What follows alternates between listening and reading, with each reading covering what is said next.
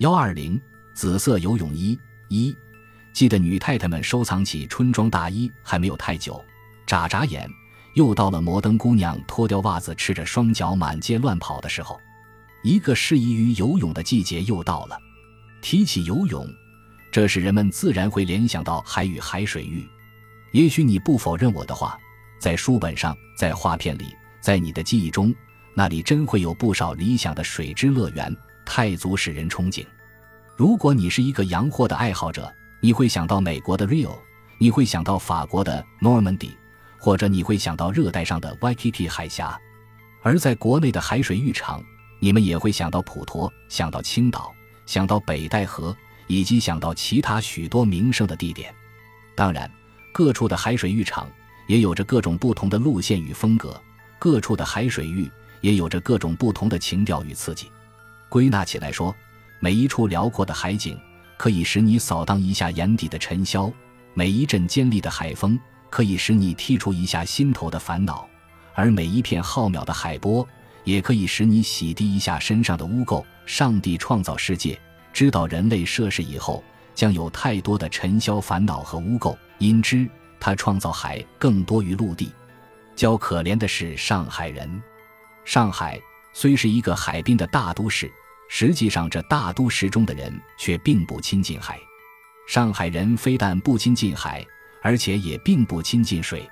上海人所见到的水，除了黄浦江中的浊流与浴室内的波涛以外，连喷水池也是奇迹。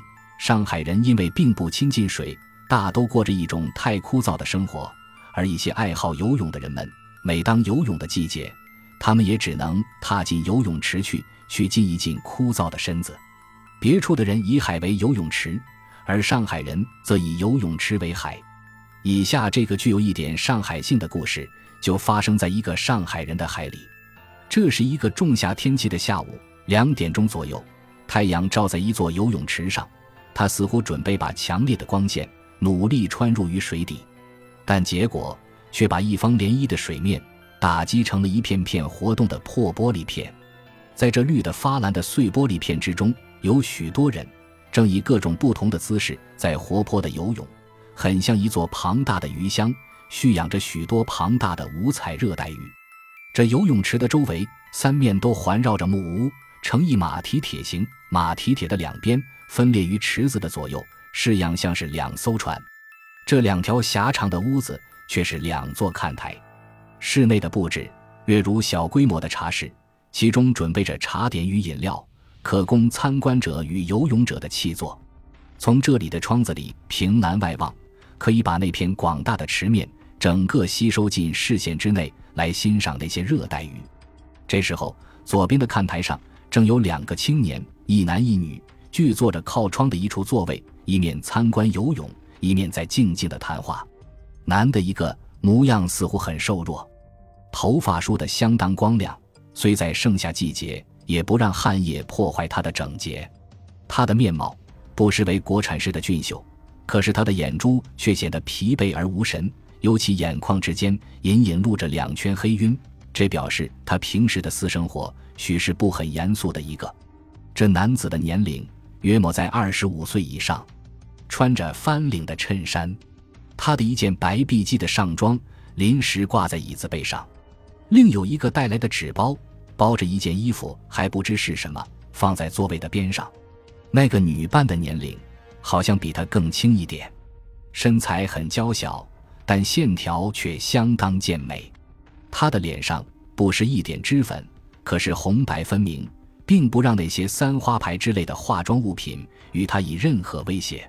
这女子的眼神很妩媚，在水一般的晶莹澄澈之中，不时透露沉思的样子。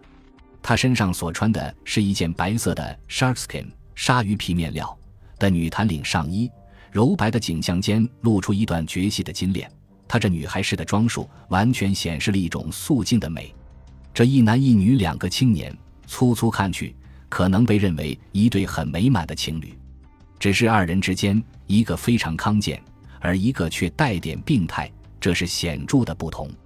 这时，女的一个身子斜倚着窗栏，正以一种近乎惆怅的眼光凝望着那片池水。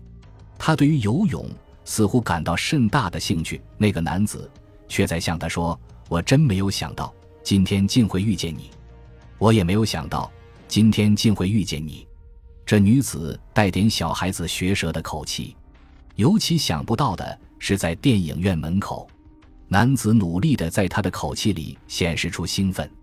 这就不对。女的笑笑说：“我可以告诉你，除了在大华门口，你恐怕永远无法遇到我。你还是像以前一样那么喜欢看电影。”男的说：“那也不一定是喜欢看电影。”女的皱皱眉，实在的说。一切应有的权利都被剥夺尽了，而看电影却是剩余的可怜权利之一。于是乎，这家大华成了我的顿时的乐园。你为什么只提到大华，而并不说起别家电影院？这是我近来养成的一个习惯：走惯了一家，就不想再走第二家。一来，或许是因为这一家电影院是距离我家最近的一家；二来，却因为我最喜欢看米高美的出品。他把眼光望着窗外的远处，接着他又收回他的视线，并且我还养成了一种奇怪的习性：每次换新片，我要简中第一天的第一场上就出来看。如果赶不上这个指定的机会，无论是怎样的好片，我也把它放弃了。你看这个脾气，不是也有点奇怪吗？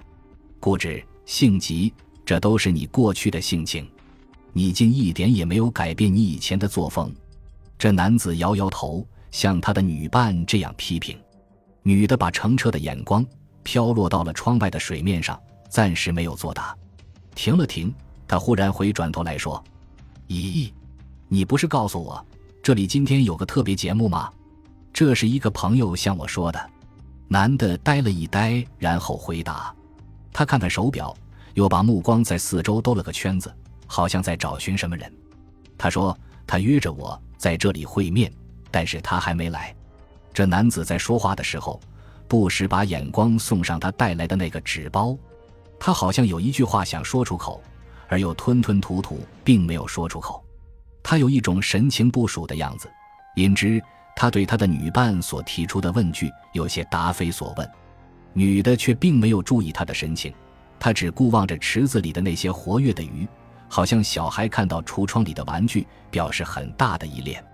如果这时有人知道五年前最著名的女游泳家妙英小姐，今天正坐在这大陆游泳池的参观席上，而默默然并无一点表现，他们将感到如何的惊奇呢？